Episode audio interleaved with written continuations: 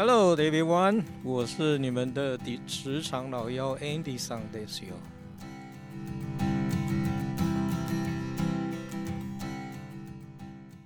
今天呢，诶，我我我又把那个小白职场小白叫过来哈。这次不是他丢问题给给我，是我我我想要丢问题给他。来打个招呼吧，小白。Hello，我是小白。我们上一次好像有谈过啊，就是在工作里面啊，这个升职加薪的事情嘛，哈，就是说很多人在职场里面都希望能够升官发财嘛，是吧？还记得吗？嗯。我们今天换一个角度来看，好不好？假如你是一个主管，或者是你是个老板，哈，我来我来问你一个问题，哈，嗯，你是一家，你是一个老板，然后呢，你的这个业务部门的经理，啊，这个离职，不管他是退休啦，还是找到别的工作，还是还是被你 fire 火掉了，fire 掉了哈，反正就是不不在了哈，那你得找一个人来递补这个位置嘛，对不对？嗯，OK，好，那这个部门呢？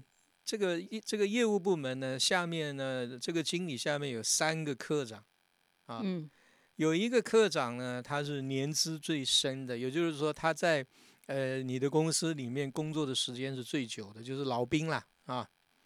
然后第二个呢，是他在这个部门里面或者他在公司里面啊是很受欢迎的，也就是大家看了他呢，都都会愿意跟他聊啊什么的哈，就是人缘特别好的那一种。啊，公司里面一定会有这种人嘛，对不对？嗯，OK，好。然后第三个呢，科长呢，他是来公司的时间不是最久，他是他们三个人里面来时间最短的。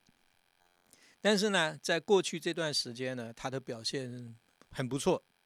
嗯，OK，好。所以你作为老板啊，你有三个三个人选嘛，对不对？嗯。当然，你还有第四个选择啦。第四个选择就是你你这三个人你都不升。你从外面呢去找一个挖角啊，就是找一个你认为最适合这个位置的人选，就是外面的人挖过来。嗯，OK，好，那 来来来，小白，你如果是老板，这四个选项你会怎么决定？嗯，我觉得我应该首先就会把那个人缘最好的先刷掉。为什么？哎，他人缘最好，他很多工作可以做得很顺啊，为什么你要把他刷掉？不是啊，可是这样就会让就是大家觉得说，哦，我其他随便那个，我只要跟别人玩的开心就好了。啊，OK，就是康乐鼓掌。对啊，就每个人都以他当目标，每天都那个怎么办？OK，好。所以四个剩三个喽。对啊，所以我觉得我应该会先选经验就是年资比较久的那一个。嗯，因为他比较久嘛，所以他等的比较久，而且而且就是如果生他的话，就大家可能就会觉得哦，我只要好好在这边干，我就可以有一天我也可以，嗯，就是有一个效法的功能，让大家提升忠诚度。嗯。你这个是老呃，不但是职场小白，还是老板小，不是？我问你了哈，他最资深嘛，对不对？对。你有没有想过一个问题？他有为什么最资深呢，还在这里担任这个这个工作呢？嗯，有可能前面的人一直走不掉，或者是 嗯，好。所以呢，这个你的你的说法哈，其实也也我我不能说错了哈，那我只是告诉你。如果你找最资深的人，你的风险在哪里？哈，就第一个，我刚刚也问你了哈，就是他在这个公司工作了那么长时间，那么呃，所以呢，你是一个呃看重苦劳的 老板，OK，也很好，很有人情味哈。但是要你要想到啊，他在科长这个位置干了那么久，一定是有他的原因的哈。当然也有可能是他上面人没走了哈。但是另外，他可能。没有，如果他真的很有企图心的话，他可能也就跳槽了，你懂我意思吗？嗯，啊，所以呢，他干那么久还在那个位置上，第一个你可能要考虑现在为什么会干那么久还在那个位置上。OK，好，所以，嗯，我不能说你的选择是错的，但我我现在是提出来，呃，指出来就是说这个人选可能的问题。哦，嗯。好所以就是要看他其他方面。你还有两个选择啊，一个是表现好的，一个从外面挖。表现好的，对啊，表现好，我不知道，我觉得生人就是一半一半的，就是对生的那个人的效果是一个，我觉得对其他人的效果又是另外一个。其实别人会看你为什么要生这个人啊？嗯，哎，你你，喂，你这个你这句话就不是小白 能够说得出来的。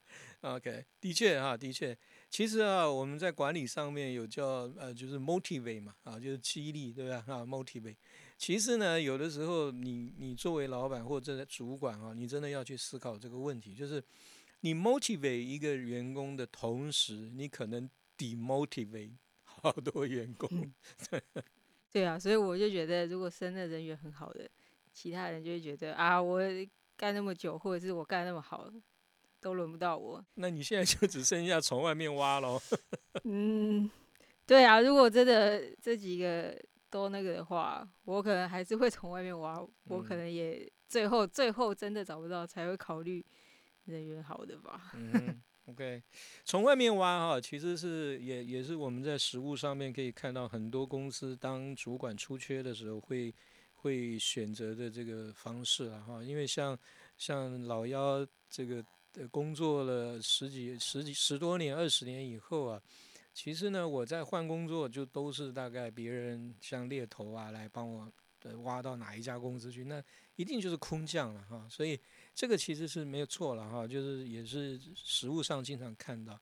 但是空降啊，有有几个问题啊。第一个就是他可能在他之前工作的公司表现的还不错，但是不要忘记了，其实你刚刚也讲到了啊，就是企业文化啊，就是说这个老板他到底重视的是什么？啊，你在不同的企业文化熏陶下面、养成下面、耳濡目染下面，你可能会形成一个比较特别的管理的模式啊。啊，那这个模式是不是适合你、你、你的、你现在出缺的这个，你公司现在出缺的这个岗位啊？其实是呃，还是有一点点赌博的味道了。哦，我们之前有聊过一个题目啊，叫做彼得定律，你还记得吗？呃，记得。OK，你你要不要来跟我们大家 再重背一遍这个彼得定律讲的是什么？就是一个人一直被升，一直被升，然后最后都会被升到一个他没办法 handle 的地方。嗯，OK，就是每个人都会被晋升到无没有办法胜任的位置嘛。嗯。好，我记得你上一次也有问过了哈，你说那那怎么办啊？那如果 每个人那公司怎么办啊？这这升升升啊，这一堆。哎，不过我跟你讲啊，其实彼得定律不单单是发生在这个职场里面啊，其实社会上面有很多哈。我们有时候常常看到，哎呦那个官员 嘟嘟嘟升到什么 什么院长 啊，然后大家就开始屌他。其实你会看到很多这种情形啊，我们不。我们还是回到职场来了哈。其实彼得定律不是不能解决了哈，绝对可以解决的哈。那一个嗯比较比较大家可能都呃知道的一个例子啊，就是通用电器啊，GE 啊，GE 呃或者是呃叫奇异吧哈，OK，GE。那呃这家公司呢，之前曾经有一个很有名的 CEO 叫做 Jack Welch 啊，Jack Welch。那呃，这个家伙呢，他很厉害啊。其实，其实 GE 呢，就是在他的手里面，呃，等于有一点起死回生的这种味道了哈。就是说，嗯，他把这家公司从嗯 nobody 哈，然后把它带到一个世界五百强的一个位置上面去。那么，呃，可是，在他呃快要退休的时候啊，他也要考虑到接班人的问题嘛，对吧？嗯，他也会碰到你刚刚你刚刚碰到的，我到底要选谁啊？最资深的、最受欢迎的、表现好的，还是从外面挖哈？OK，那当然他做了一个一个决定，就是他他先排除最后一个，他不想从外面挖哈，因为他还是觉得 GE 是一个有历史的公司了哈，所以他还是希望能够从里面。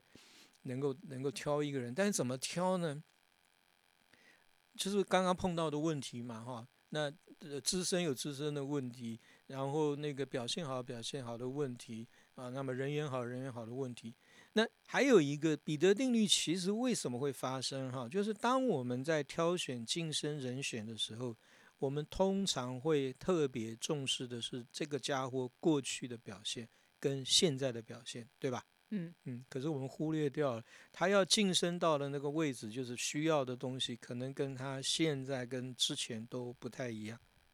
OK，好，所以那个时候 Jack Welch 就用了一个嗯，蛮蛮蛮呃蛮经典的一个方式了哈，就他在他的这个整个 GE 里面啊，大的一个 group，那时候 GE 已经被他呃拆拆分成好几个公司了哈，他就从他这个大的集团里面呢挑了三个 VP，嗯。啊，就是副总裁啊，他挑了三个 VP 出来，然后呢，他给这三个 VP 呢两年的时间。然后让这三个 VP 呢去 rotate，就是在他的这个集团里面的不同的事业群里面去轮调啊，所以呢，每一个人都会呃在每一个事业群就会有一段时间工作的这个这个当那个事业群老大的这个经验啊，然后呢，他再用比较客观的一些指标呢去评断这三个人在过去两年在这个。轮调的过程当中，在不同的呃这个事业群里面表现的状况，啊，然后呢，最后他挑选了一个，OK，这个就是 Jack Welch 解决 彼得定律的方法，嗯，厉害吧？非常科学。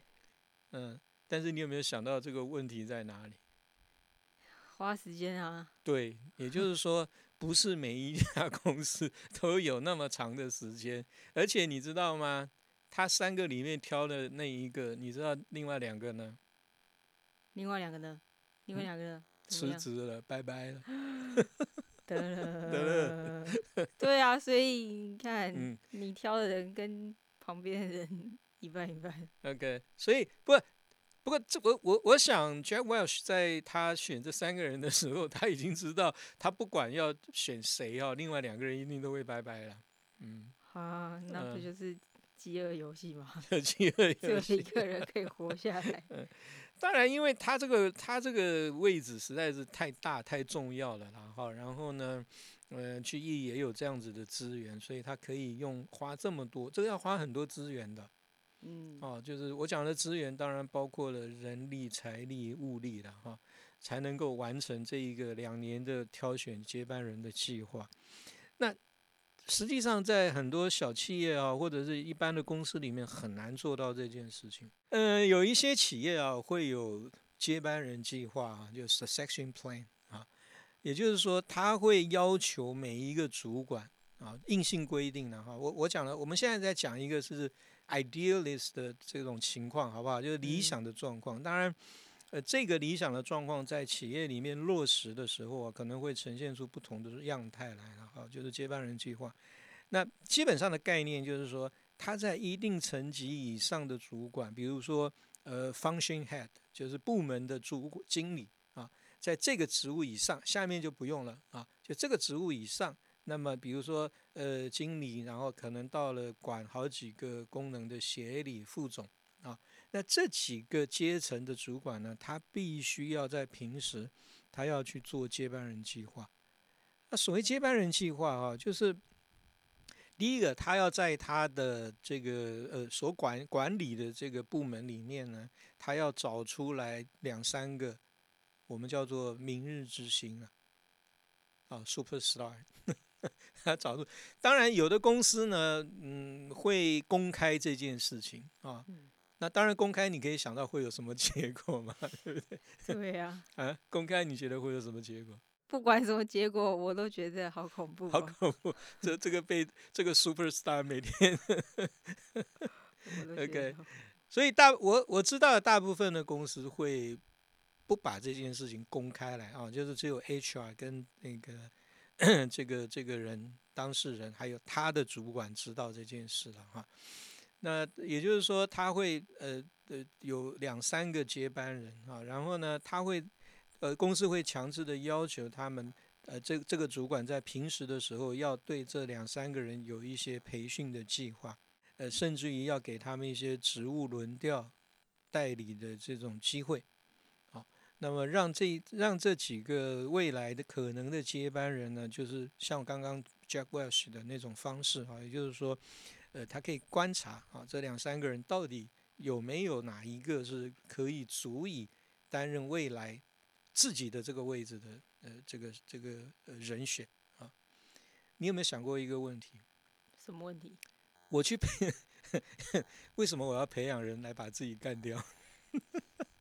不是啊，那如果那应该是假定，就是每个人都是一定会往上爬的。嗯，OK，哎，你真的今天表现的不像小白哦，这是智商好吗？智商，OK，尝试吧。对，没错，你讲的这个很对了哈。就是我们，我我，但是哈，我可以我可以告诉你啊，我过去的工作经验里面，我我经常看到有些主管。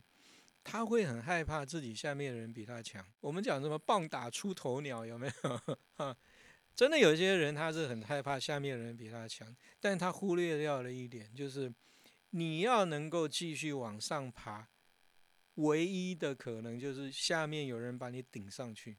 嗯，我再问你了哈，你好，我们把刚刚那个挑选的题目再换一个 scenario，就是你的经理。呃，就是你的业务经理，呃呃离开了哈，你要挑三个人，其中有两个人呢，你把他挑，就是假设这三个人呢，不，你现在要把你的业务经理再往上升了哈，嗯，那这时候他你要找他下面三个科长起来接他的位置嘛，对不对？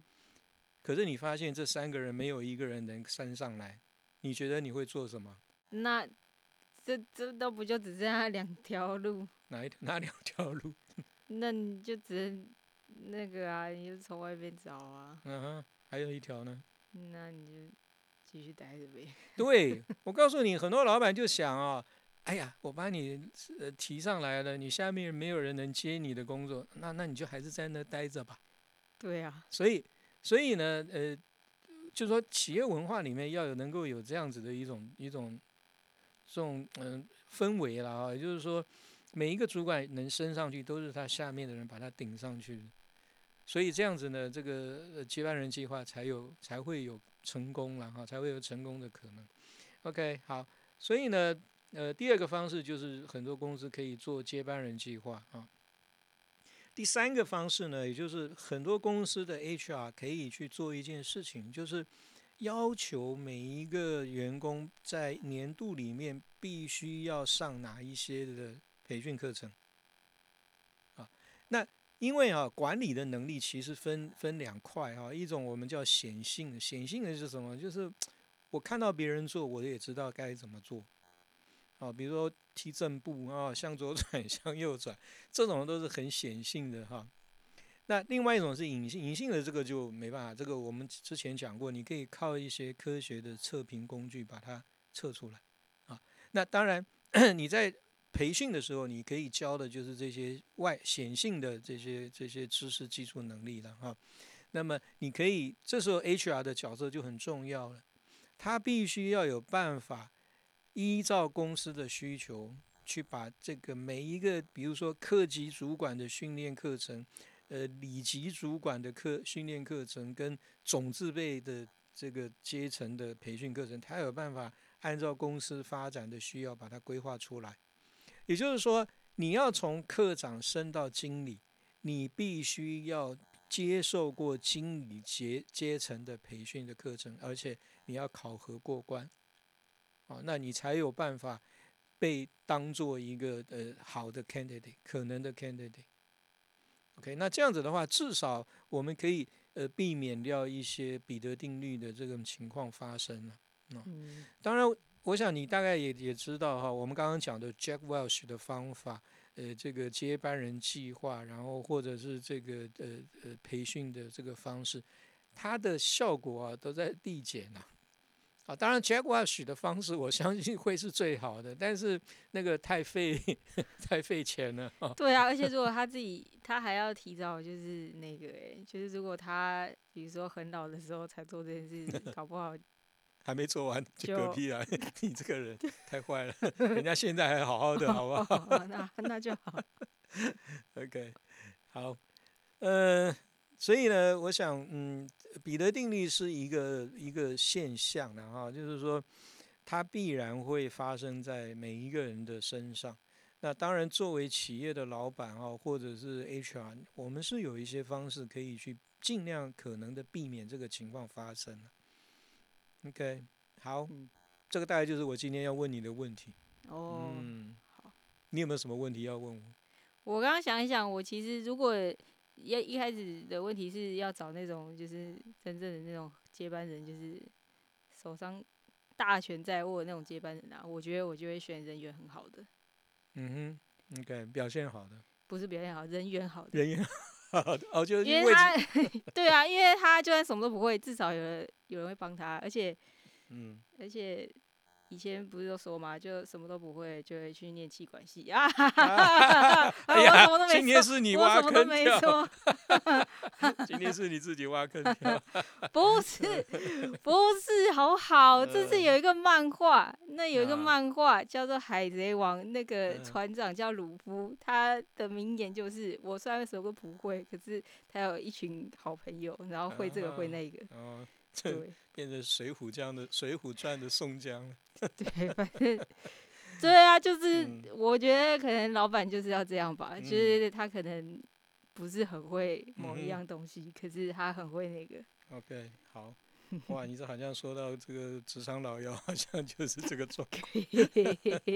我想今天呢，主要是跟各大呃这个呃各位朋友分享啊，就是彼得定律了哈。那么呃，在一家企业里面哈，这个晋升其实它是带有一定的风险的哈。